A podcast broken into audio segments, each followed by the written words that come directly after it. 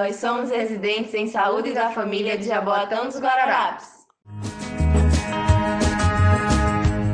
Meu nome é Terezinha e eu sou fisioterapeuta. Meu nome é Jamile e eu sou farmacêutica. Desequilibrar, desequilíbrio.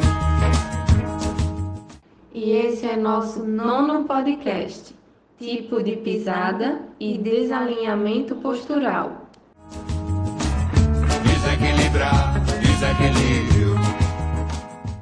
Oi, oi, como vocês estão? Eu tô aguentando firme aqui, procurando ficar em casa e programando direitinho quando tenho que sair. É isso aí. Procurar os horários de menor movimento acaba ajudando a evitar a aglomeração. E sempre lembrar de levar o álcool 70% e usar a máscara quando for sair, hein?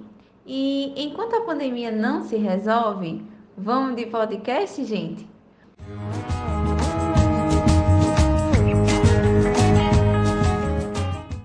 Hoje, Terezinha Oliveira, residente fisioterapeuta da Regional 6.1, quer falar sobre como a forma que pisamos ao caminhar interfere na nossa postura.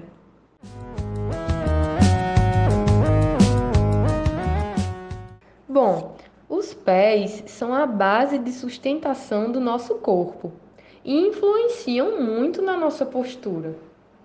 Por isso, o tipo de pisada pode gerar um desequilíbrio postural.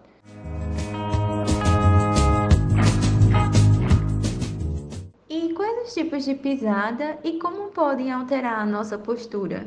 Vocês já perceberam que cada pessoa tem uma pegada diferente?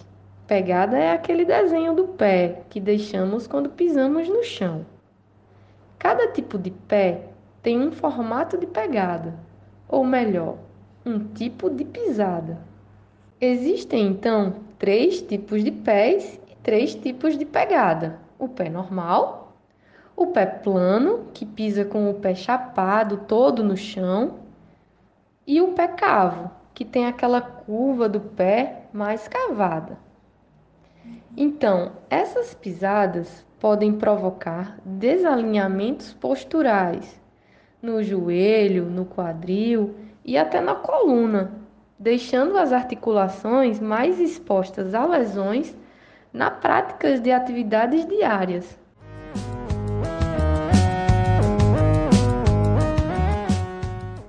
Mas por que é importante saber essas coisas? E como podemos tratar o desalinhamento postural e as dores que podem aparecer com isso? Tipo de pisada pode ser a origem de dores no tornozelo, no joelho e até na coluna.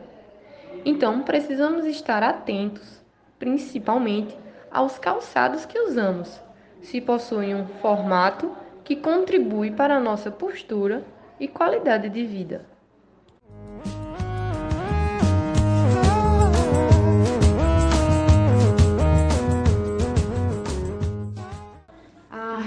Reeducação postural pode começar pelos pés Pequenas modificações podem trazer muitos ganhos.